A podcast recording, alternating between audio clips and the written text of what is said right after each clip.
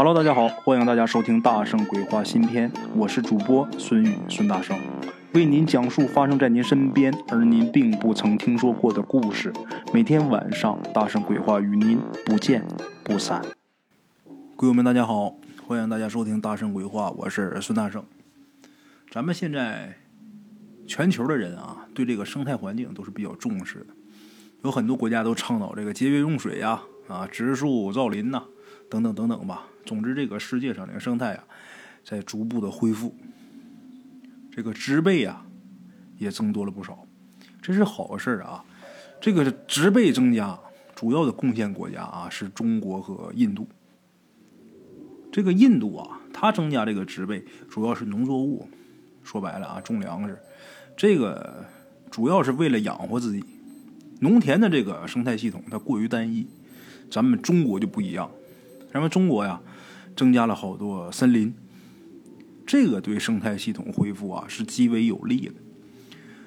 我在日本这么长时间，我就发现啊，日本这个地方的生态环境就比较好。这河边还有这个野鸭子呢，哎，像这个野鸭子什么，在中国现在已经看不到了，在五六十年代啊，还哪都有。我希望我们慢慢以后啊，也会把这个生态治理的是越来越好。今天咱们这位故事的提供者啊。他是西北人，这么一位大哥给讲的这个故事。这位大哥在上中学以前呢，成天就是在老家村子里边转。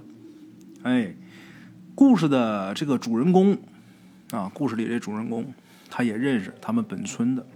这人姓柏，个是百千万的柏，在兄弟排行里边，这人排老大，所以村里人呐都管他叫百大。哎，发生这故事的时候啊。当时百大是四十多岁，他是一个很普通的农民。有这么一天中午啊，大家正在呃家里边吃饭呢。当时这个农村人啊，有很多人喜欢拿着饭碗啊，蹲在自己家门口吃饭，一边吃饭一边跟邻居聊天嘛。啊，大伙吃饭呢，这一块聚集能有这么三五个人。忽然间有一个村民跑过来啊，就说不得了了，百大把牛吃了。百大把牛吃了。刚才咱说了啊，这事儿是上个世纪八十年代初。上个世纪八十年代初，农村人买头牛，那比现在买辆豪车还难。那时候老百姓穷啊，这百大他怎么能买起牛呢？他脑子活，除了干活以外啊，他还做点小生意，可以算得上是他们村里的首富。有了钱，这才买的牛。那牛是相当金贵啊。那这百大怎么能把牛给吃了呢？这不是疯了吗？大伙儿这一嚷嚷啊，这个好多吃饭的饭都不吃了，都起身跑到百大家看热闹去。结果等到那之后，把大伙儿给吓一跳。这百大吃牛是不假，但是他可不是好好吃，弄个红烧牛肉、烤个牛肉五的可不是。他这牛啊，拴在这个桩子上，这百大呀蹲在这个。牛肚子旁边，就生生的把这牛给开了膛，然后把这脑袋直接钻到牛肚子里边去嚼这个牛的五脏。哎呀，这大伙去看的时候啊，这百大还在那嚼呢，没人敢拦着呀，太血腥这个画面呢。这个百大吃了一会儿，就把这血淋淋的头啊从这个牛肚子里边就抽出来，然后两下三下啊。蹭蹭蹭，上了房了。上房顶之后就开始唱啊啊，也没人听懂他唱什么。最后没办法了，百大几个兄弟，哎，联合几个同族的小伙子，仗着胆子上去把百大给绑下来了。这种情况毫无疑问呐，百大疯了。这家里人没办法，只能绑着他呀，吃喝拉撒都得人照顾。这百大呀，自从被绑上以后啊，倒是很安静，也不吵也不闹，白天就是呼呼睡大觉，哎，一到凌晨呐，这眼睛可就睁开了，嘴里边是总念叨一句话啊：“我要出来了，我要出来了。”一直是这一句台词都不变。那么说凌晨大晚上的啊，听这个。他老婆听着害怕呀，他没儿子，有仨闺女。那女孩胆儿更小啊，所以说一个礼拜之后，家里边实在是受不了了，把他给送到这个县里的精神病医院。到医院一检查呀，疯了，精神病啊。那怎么办？住院住不起。有没有什么好办法？没有。医院弄不了，不住院也弄不了，只能是住院接受治疗。说住院那得钱了，得了，还得拉回来。回来之后啊，有这么几天，几天以后这百大呀，有点新情况了。怎么的呢？他不是被绑在床上，得别人照顾他吗？可是谁接近啊？这百大啊，就目不转睛的盯着人家肚子，那眼神啊，就好像饿了好几天似的。大伙儿一看这样，都想起来他吃牛肚子那样。他这仨闺女不敢接近他，他老婆没办法啊，只能他老婆照顾他呀，就是伺候他啊，那也伺候他，那也壮着胆子，都害怕。事有凑巧啊，怎么回事呢？在他们邻县呢，有个富户，这个富户啊，家里边有钱。有钱就想，呃，找这风水先生啊，给弄块风水宝地，然后迁葬先人。请来这风水先生啊，那拿了钱肯定得好好工作呀，没事就各处去转，去寻这个好地方。有这么一天，就转着一处，转着这处之后啊，在这站着看了半天就不走了，然后是直嘬牙花子。哎呀！这个风水先生看地的时候啊，有人家本家跟着。这本家一看先生这样啊，就问先生，就说这块地是不是很好啊？这先生说了，这块地啊，风水很好，葬下去啊，家里边能出一品大员。哎呀，这本家很高兴啊。那说，那我现在赶紧去问问谁家地，是吧？然后跟他买了得了呗。这先生说，你别问了。地是好地呀，可惜了了，风水破了。怎么个风水破了呢？啊，这先生这大概的意思啊，就是这块地如果上面要是有植被、有树木啊啊，如果郁郁葱葱的，那绝对是块宝地，能出一品大员。但是现在啊，一点植被都没有，这块地啊，已然变成凶地了。本家一听那。得了，就不能用了，没必要再看了。领着先生继续去别的地方吧。为什么要说这一段呢？咱们得说，他们看风水的时候啊，就总有这个闲人或者小孩跟着。所以说，这先生啊，他说的这些话就被这些人给传开了。这话一传开，别人一听无所谓，但是百大他老婆一听，心里咯噔一下。怎么回事呢？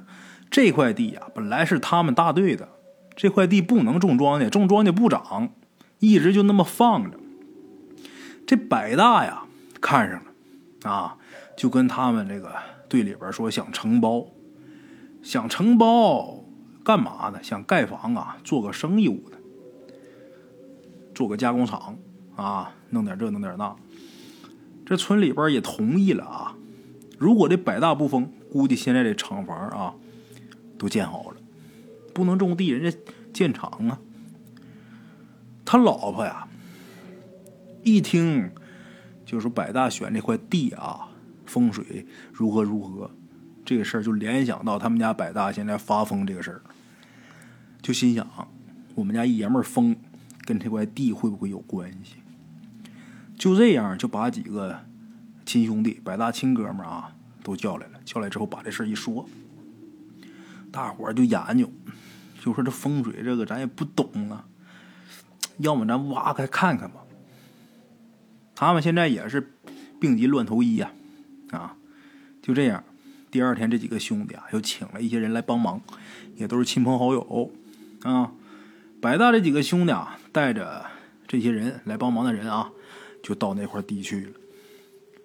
到那儿就开挖，这块地啊不大，但是也得有半亩多地。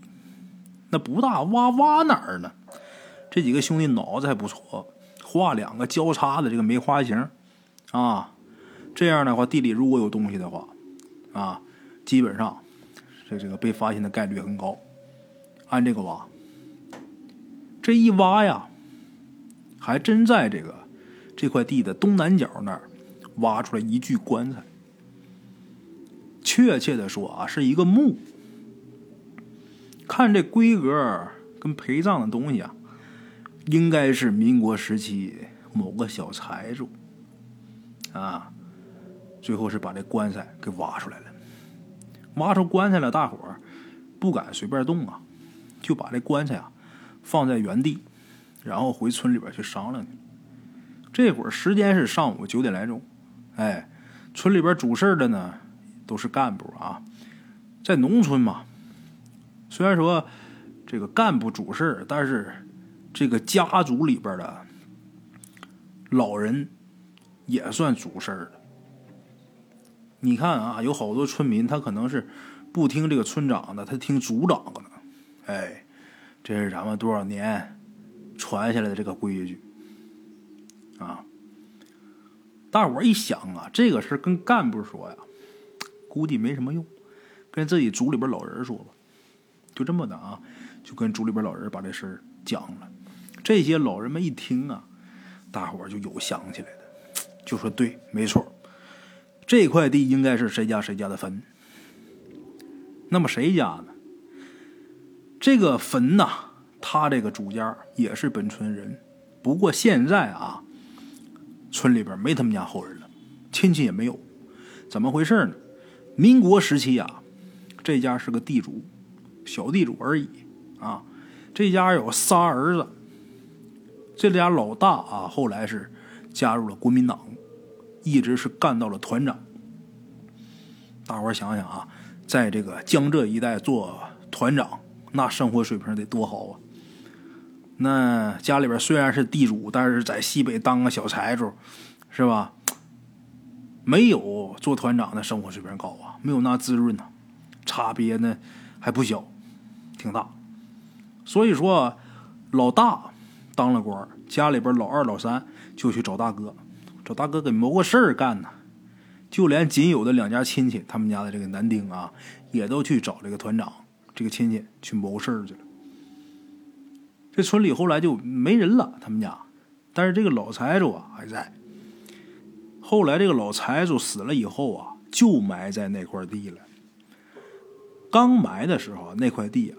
还是一片小林子，哎，这村里人当时还说呢，怎么把人给埋林子里了呢？其实这块地啊，就是已经当时人家找这个先生看过，这是一块宝地，埋林子里边。结果不到一个月，忽然间起了火了，这片林子着了，这火还不是人为的，天火雷火，把这林子给烧光以后啊。他这当儿子的团长啊，还回来一回，看那样啊，很痛心。可是也没有迁葬，哎，只是啊，他全家和那几家就亲朋好友的家人啊，都随着这个团长一起搬走了。就之后这个村再也没有亲人，啊，这村里边也再没有他们家的消息。所以百大啊，他兄弟。回来一说这块地怎么怎么有个棺材，这老人就想起来啊，准是这事儿。那这棺材现在既然是无主的棺材，大伙儿就想，那打开看看吧，是不是有什么东西作祟？啊，就这样，大伙儿又返回去了。返回之后，开棺把这棺材打开一看啊，棺材里边也没什么，这尸骨几乎是烂没了。但是唯一有一点不正常的是什么呢？